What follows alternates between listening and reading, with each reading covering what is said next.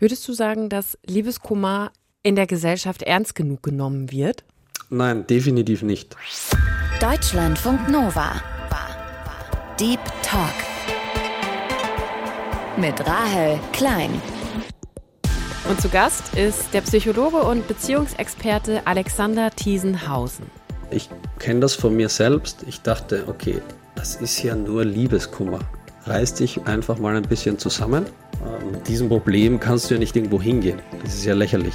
Es ist aber wirklich für jeden, der schon mal richtig Liebeskummer hatte, das fühlt sich wie das Ende der Welt an. Und man hat keine Zukunftsperspektive mehr und man entwickelt depressive Symptomatiken. Schlussendlich geht es darum, loszulassen.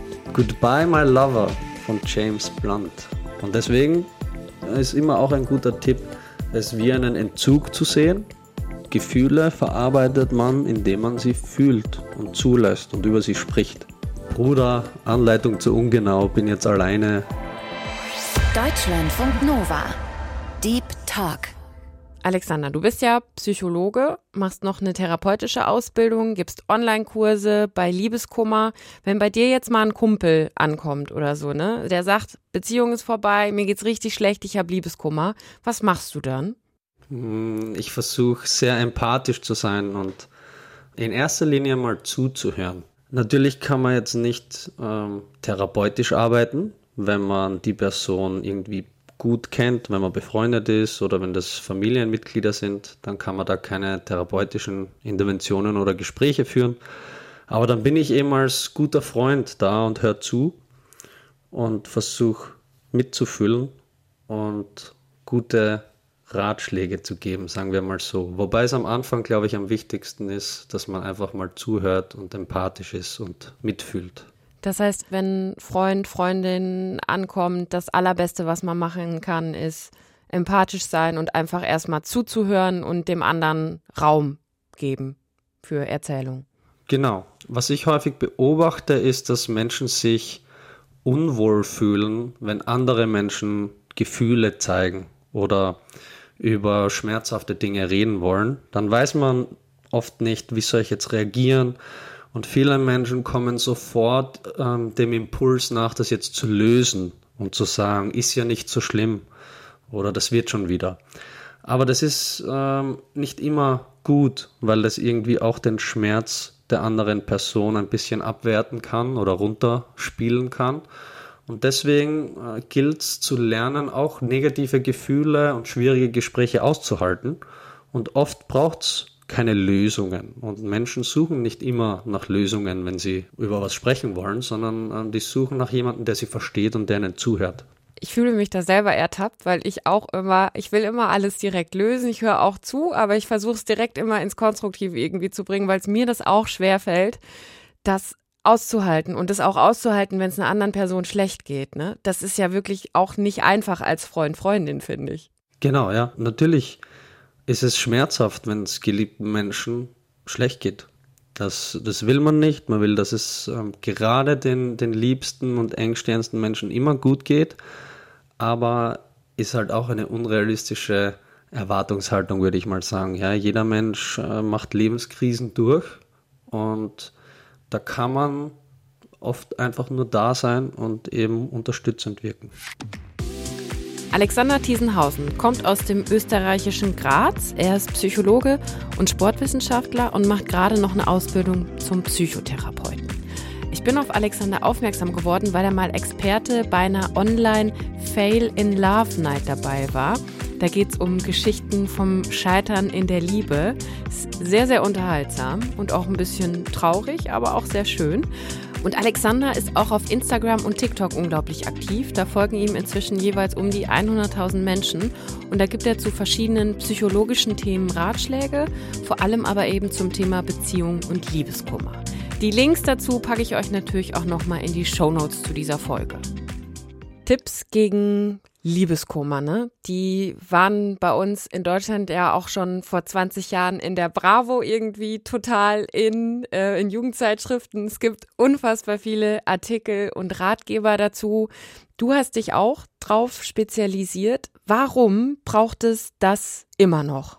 Also ich denke, erstens gibt es immer wieder neue Menschen, die zum ersten Mal Liebeskummer erfahren. Und das ist immer eine sehr, sehr schmerzhafte, äh, wirklich kann auch traumatisierende Erfahrung sein, weil eine geliebte Person, irgendwie ein Anker oder ein Mensch, der mir Halt gibt, aus meinem Leben wegfällt. Und wenn ich das noch nie erlebt habe und noch nie überwunden habe, dann weiß ich einfach auch nicht, wie ich damit umgehen soll.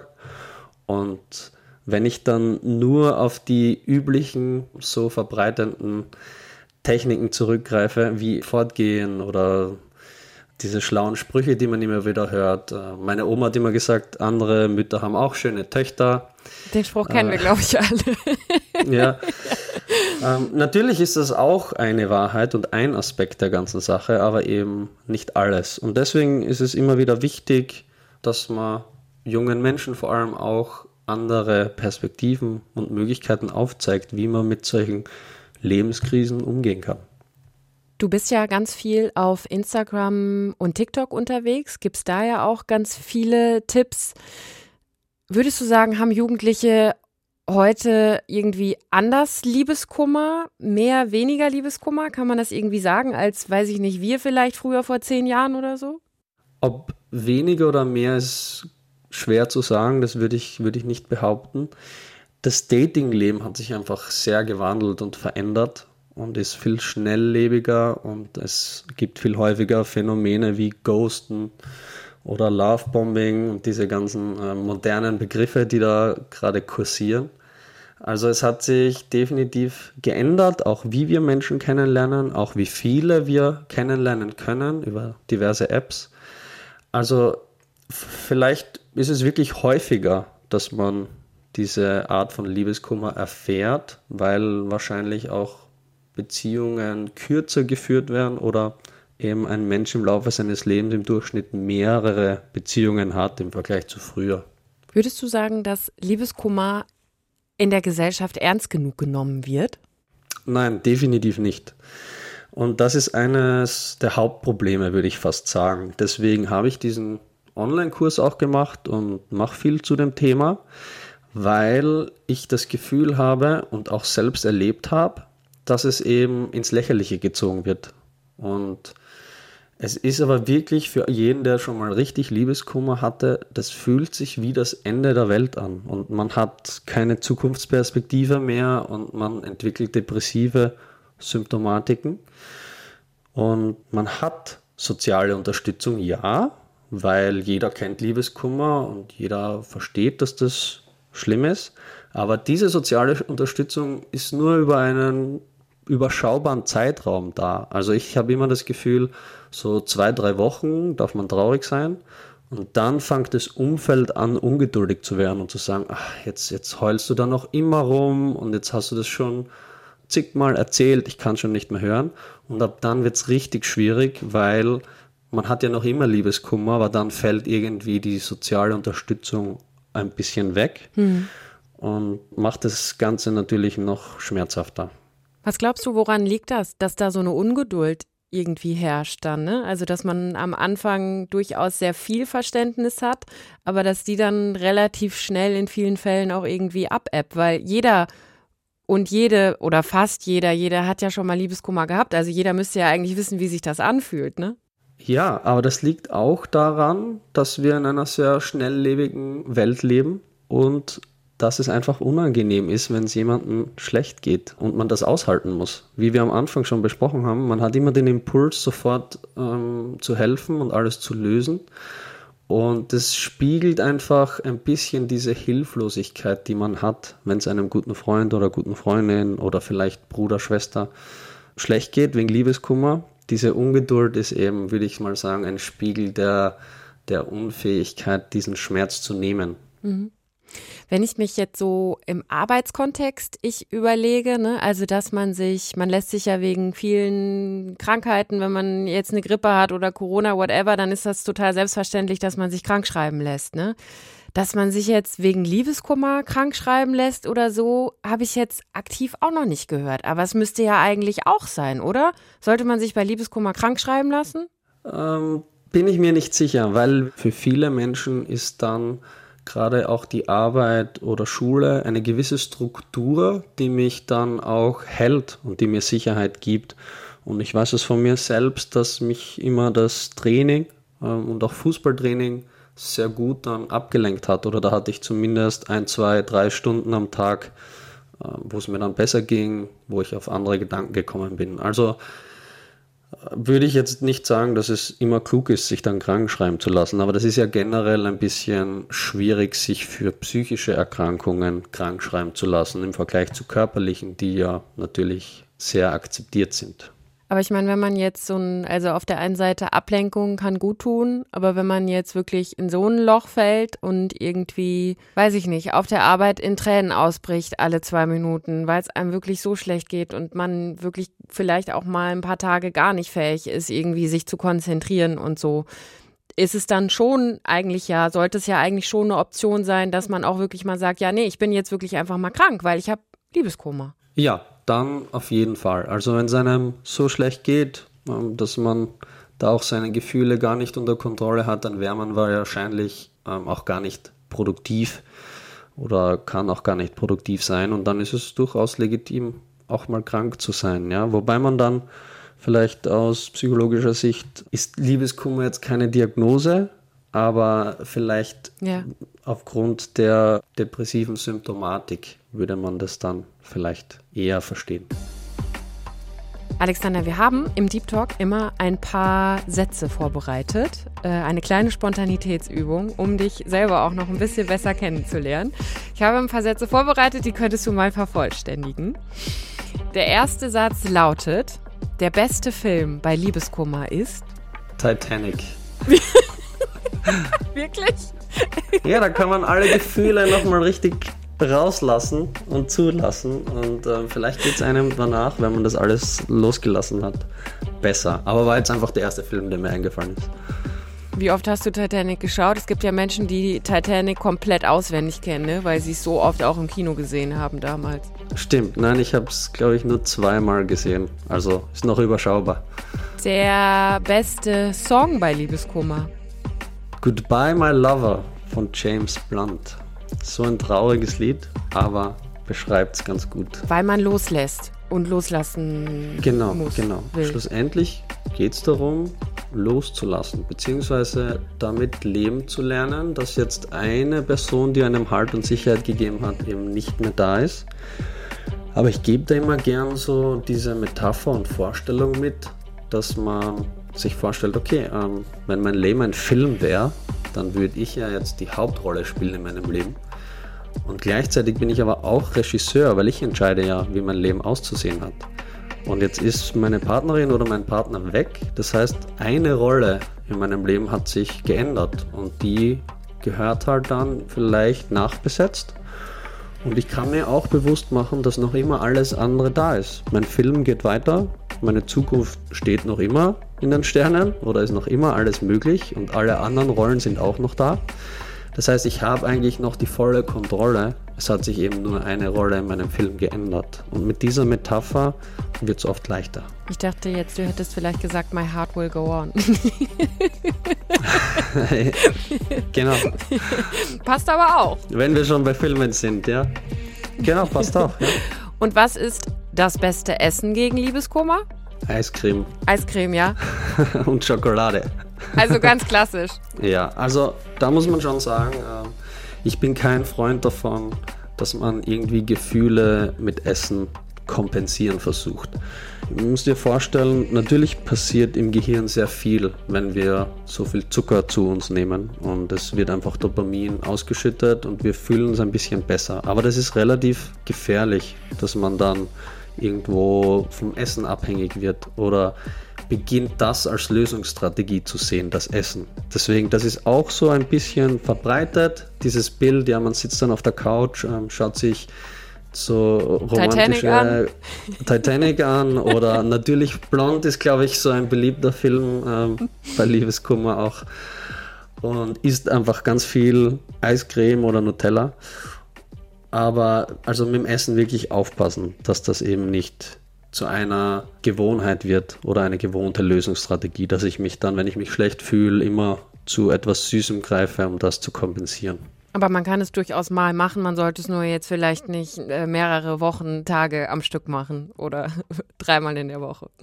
Genau, wenn man solche Strategien wählt, was durchaus in Ordnung ist, ich möchte da niemanden verurteilen, äh, dann immer mit einem gewissen Bewusstsein und, und ganz im, im Wissen, dass das jetzt eben eine kurzfristige Lösungsstrategie ist, die für jetzt in Ordnung ist vielleicht, aber auf die man nicht immer zurückgreifen sollte. Das schätze ich an TikTok am meisten. Die unterhaltsamen Kommentare. Kriegst du viele? Also, was ich auf TikTok schon alles gelesen habe, ist, also, das hätte ich mir im Traum nie vorstellen können. Ja, also lustige Kommentare, blödsinnige Kommentare, alles Mögliche, wirklich. Also, was man da so liest. Kannst du mal ein Beispiel machen? Hat, ist hier irgendwas im Kopf geblieben aktuell? Irgendwie aus letzter Zeit? Ja, es gibt dann immer so trendige Sprüche, die dann irgendwie auf alles umgemünzt werden. Ähm, vor allem auch bei meinen Videos kommt dann oft so, Bruder, Anleitung zu ungenau, bin jetzt alleine. Oder wenn ich irgendwelche Tipps gebe, kommt halt immer dieses Anleitung zu ungenau irgendwas ist schiefgegangen. So. Und reagierst du dann immer auch auf die Kommentare oder liest du die einfach nur und denkst dir so, okay, Bruder, nächstes Mal genauer? Ähm, ich ich habe mir anfangs vorgenommen, auf viele Kommentare zu reagieren, aber mittlerweile äh, geht sich das zeitlich auch gar nicht mehr aus, dass ich auf alle eingehe. Also weil es zu viel ist. ist viel ne? Du hast viel. ja mittlerweile auch recht große Reichweiten. Genau, da habe ich quasi Glück gehabt dass das gut angekommen mhm. ist und dass ich da ähm, viele Follower ähm, quasi generieren konnte. Aber es ist viel zu viel, als dass ich da auf jeden Kommentar oder auch jede Nachricht eingehen kann. Ein letzter Satz wäre noch, wenn Liebeskummer eine Farbe wäre, dann wäre es schwarz. Wegen Trauer? Genau. Dunkelheit? Genau, Dunkelheit, Hoffnungslosigkeit, so ähm, Perspektivenlosigkeit. Ähm, das sind alles so Gefühle, die mit starkem Liebeskummer einhergehen, weil man eben gefühlt jetzt seine Zukunft verloren hat, die man sich vielleicht schon ausgedacht hat. Wie wir jetzt aber mit dieser Metapher mit dem Film dann das ein bisschen abschwächen können, es ist nicht so. Man hat trotzdem eine Zukunft, man muss sie sich nur umbauen oder neu aufbauen. Das heißt, es bleibt nicht schwarz. Es ist vielleicht am Anfang mal schwarz, aber es, ähm, es bleibt nicht schwarz. Es wird auch wieder hell. Genau so ist es, ja.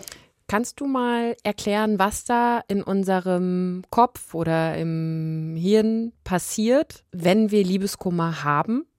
Ja, also einfach erklärt ist es ein bisschen so, wie wenn wir einen Entzug machen. Das heißt, ähm, es ist jetzt eine Person da, die mir Liebe gibt und Aufmerksamkeit und Sicherheit. Und das löst in uns natürlich schöne Gefühle aus, also schüttet auch Dopamin unter anderem, Serotonin äh, aus. Und wenn diese Person wegfällt, dann fällt somit auch diese Quelle weg. Und dann haben wir Entzugserscheinungen in Form von, dass unser Gehirn ständig an diese Person denkt, oder wir in schönen Erinnerungen baden quasi oder uns Bilder durchsehen oder alte WhatsApp-Konversationen, um dieses Gefühl nochmal aufleben lassen zu können. Aber genau das ist eben auch das, was den Liebeskummer dann länger am Leben erhält, weil wir von der Droge, unter Anführungszeichen natürlich, also dieser einen Person, schwer wegkommen. Und deswegen ist immer auch ein guter Tipp, es wie einen Entzug zu sehen, und versuchen eben diese Dinge zu unterlassen und auch nicht die Social-Media-Kanäle dieser Person zu stalken äh, und immer wieder Kontakt aufnehmen zu versuchen, sondern wirklich, ähm, wie wenn ich mit dem Rauchen aufhören will, dann darf ich halt mal eine Zeit lang nicht rauchen. Und so sollte ich auch mal eine Zeit lang ohne diese Person leben. Das heißt, du würdest schon sagen, erstmal muss ein kalter Entzug sein, kein Kontakt, kein Schwelgen in alten Chats, Bildern, whatever, sondern wirklich ein Cut. Erstmal. Es muss nicht sein. Es gibt viele, viele Situationen, wo es einfach nicht möglich ist, wenn Kinder im Spiel sind zum Beispiel. Ja. Äh, aber wenn es möglich ist, dann ist es auf jeden Fall eine Empfehlung von mir, das so zu machen und sich die Zeit zu nehmen, da ein bisschen zu heilen, auch Gefühle wie Wut oder Enttäuschung oder Trauer abklingen zu lassen. Und wenn man dann befreundet sein kann oder möchte, kann man das immer noch machen. Aber dass man auf jeden Fall versucht, sich eine Zeit lang da zurückzuziehen, wenn möglich. Es gibt ja die, diese Phasen der Trauer, die man nach so einer Trennung durchmacht. Ich glaube, es gibt je nachdem unterschiedlich viele, aber meistens sind es so ungefähr vier Phasen der, der Trauer nach einer, nach einer Trennung, die man dann eben auch in diesem Liebeskummer durchmacht. Hältst du da was von? Würdest du sagen, ja, das stimmt, es gibt diese Phasen oder ist das überholt? Ich würde sagen, das ist überholt. Also diese Trauerarbeit, wie sie auch genannt wird, diese Trauerphasen ähm, waren nie gedacht als wirkliche Anleitung, wie das funktioniert, sondern das war ein Modell und ähm, hat sich dann aber so etabliert. Aber ich finde, dass das nicht passend ist, weil Trauer kann alle möglichen Formen und auch Farben von mir aus äh, annehmen mhm. und muss nicht einer gesellschaftlichen Norm oder Erwartung entsprechen. Und damit meine ich, dass es auch okay ist, wenn man trauert, dass man dann auf eine Party geht und sich ablenkt. Und es ist auch okay, dass es mal Monate dauert oder dass es einem wieder besser geht und man dann wieder einen Tag hat, wo man wieder traurig ist. Es muss nicht linear sein, so wie das in unserer Gesellschaft irgendwie erwartet wird, sondern das kann sehr individuell sein und wenn man jetzt diese Phasen hernimmt, kann man auch sich vor und zurück bewegen auf diesen Phasen und nur weil man schon in der letzten Phase ist, heißt es nicht, dass man es bald überstanden hat, sondern man kann da auch hin und her springen. Hm. Das heißt, es ist auch eben nicht immer linear, so wie man es ja vielleicht erwarten würde. Je mehr Zeit vergeht, desto besser wird es und dann am Ende ist es wieder gut. Das kann auch wirklich eine totale Wellenbewegung sein. Ja, das ist sogar meistens eine totale Wellenbewegung oder Achterbahn. Und das ist auch das Auslaugende und oft Zermürbende daran. Das, es ging mir, gestern ist es mir schon wieder besser gegangen, wieso geht es mir heute schon wieder schlecht? Und dann fehlt mit der Zeit dann auch das Selbstmitgefühl und dann wird man selbst ungeduldig und wütend und verurteilt sich, warum geht es mir noch nicht besser, warum bin ich noch nicht drüber hinweg.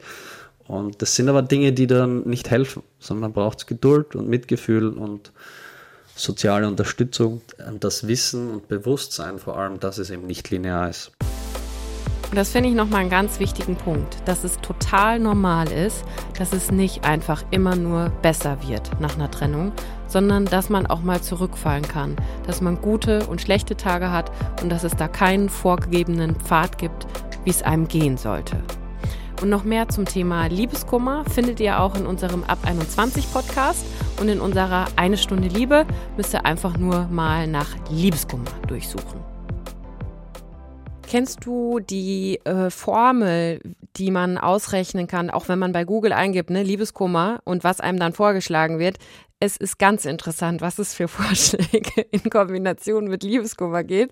Und dann bin ich auf eins gestoßen, Liebeskummer, Dauer, Rechner. Dann bin ich auf die Formel von Garth Sundem gestoßen, der mal berechnet hat, eine mathematische Formel, dass man sich selber ausrechnen kann, wie lange der Liebeskummer dauert.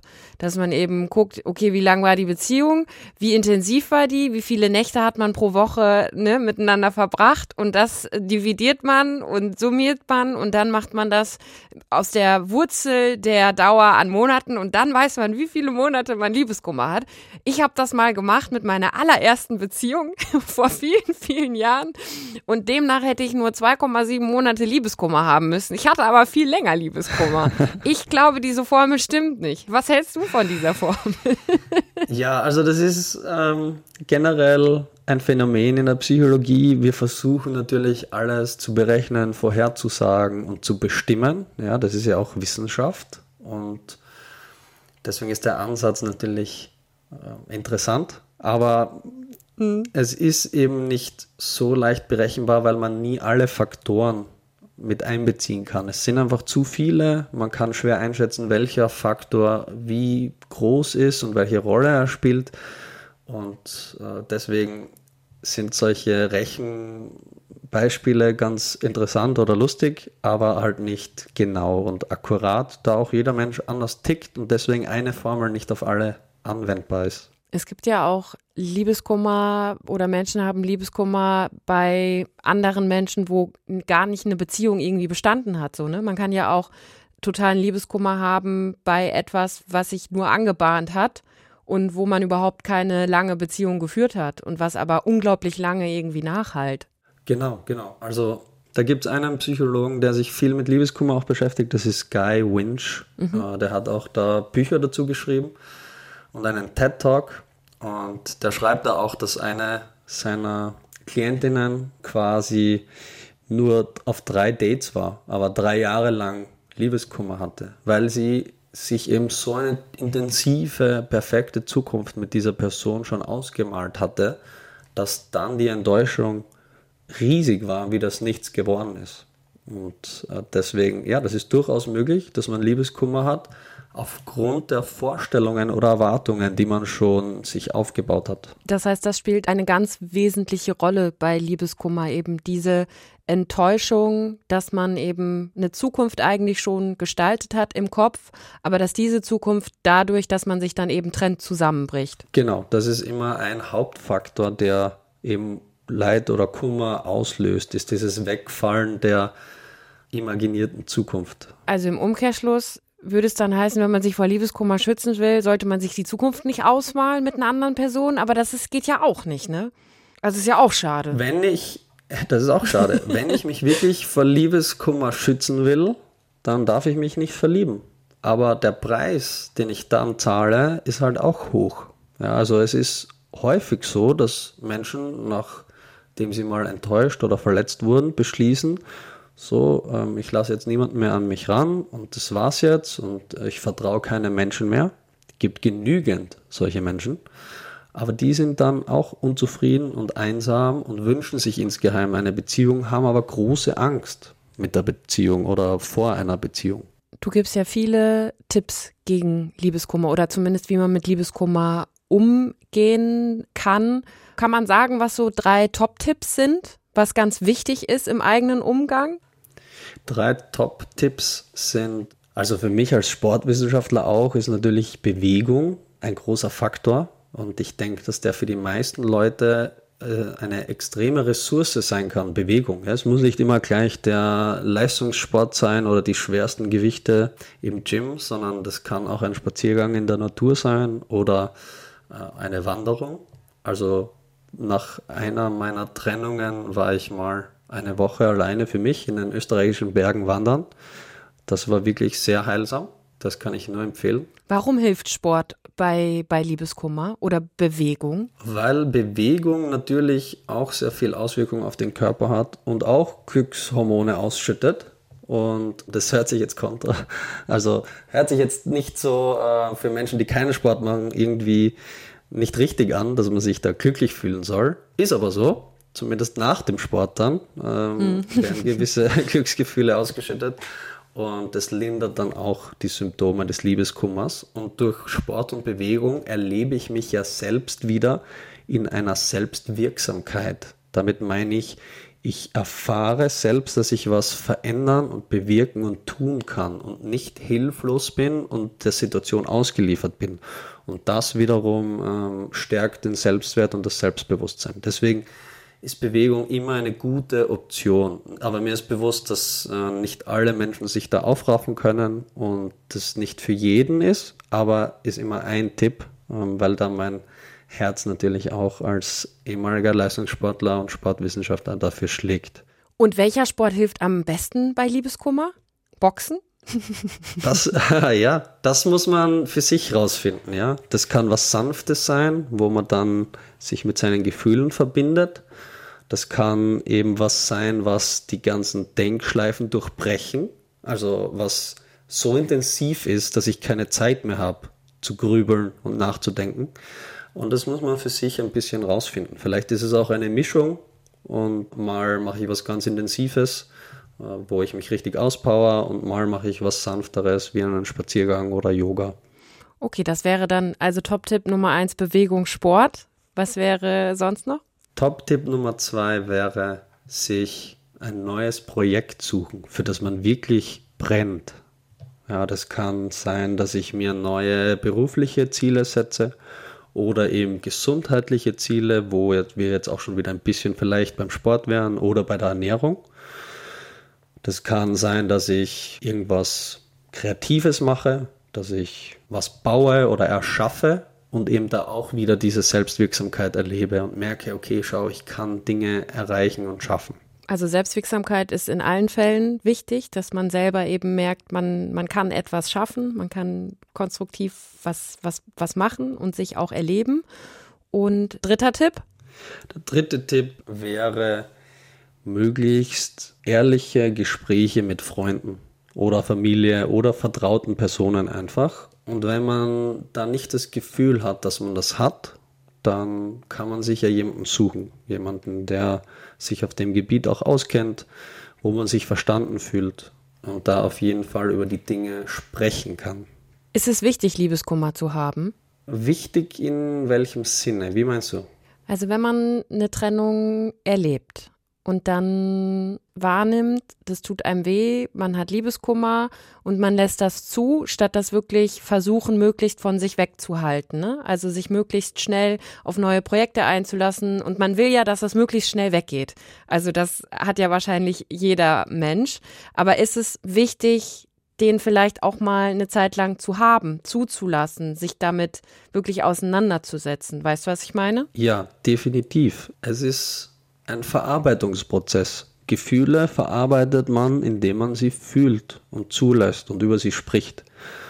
Reine Verdrängung funktioniert nur bedingt. Es kann dann sein, dass man die Probleme oder Sorgen oder Ängste oder was auch immer, ja, wenn es jetzt nicht nur um Liebeskummer geht, sondern um andere Gefühle auch, dass man die dann irgendwo mit sich herumträgt und wenn eine neue stressige Situation ist, dann habe ich nicht mehr die Energie, um die zu unterdrücken und dann kommen die auch quasi mit hervor. Deswegen ist Verdrängung nur was, das so lange funktioniert, solange genug Energie und Ressourcen da sind, um zu verdrängen. Und wenn aber jetzt andere Stressoren kommen, dann kommt es meistens wieder hoch und das ist dann natürlich doppelt schwer. Wenn man jetzt natürlich gar keine Energie hat, weil es einem so schlecht geht, dass man weder Bewegung sich aufraffen kann, noch eben sich ein neues Projekt sucht und so, dann ist es aber wahrscheinlich ja auch irgendwann ein Zeitpunkt, wo man sich dann professionelle Hilfe einfach suchen muss, wenn man merkt, dass es gar nicht besser wird, ne?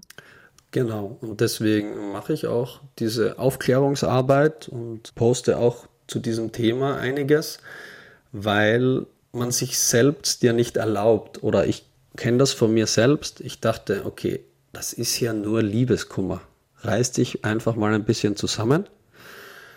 Äh, mit diesem Problem kannst du ja nicht irgendwo hingehen. Das ist ja lächerlich. Ja, da wird man dich noch auslachen oder so. Das waren meine Gedanken, die mich davor abgehalten haben, in so einer Situation Hilfe zu suchen. Und das ist natürlich schade, weil ich hätte wenn ich selbst bereit gewesen wäre, mir Hilfe zu suchen, Dinge ganz anders verarbeiten und aufarbeiten können und damit auch besser abschließen und quasi geheilter in meine nächste Beziehung starten. Deswegen ja, wenn es so schlimm ist, dass man sich zu nichts aufraffen kann, warum nicht Unterstützung suchen? Ja, das ist leider immer noch eine große Hürde für viele Menschen. Ja, dabei zum Hausarzt geht man auch recht schnell. Warum nicht auch bei psychischen Belastungen mit jemandem sprechen, der sich damit auskennt? Sagt Alexander Thiesenhausen im Deep Talk in Deutschlandfunk Nova. Ich danke dir sehr fürs Gespräch, Alexander. Danke auch für die Einladung. Das war der Deep Talk für diese Woche. Lasst Sven und mir gerne ein paar Sterne da, wenn euch der Deep Talk gefällt. Ich bin Rahel Klein und ich freue mich, wenn wir uns bald wieder hören. Passt gut auf euch auf. Deutschlandfunk Nova. Deep Talk. Jeden Mittwoch neu. Auf deutschlandfunknova.de und überall, wo es Podcasts gibt. Deine Podcasts.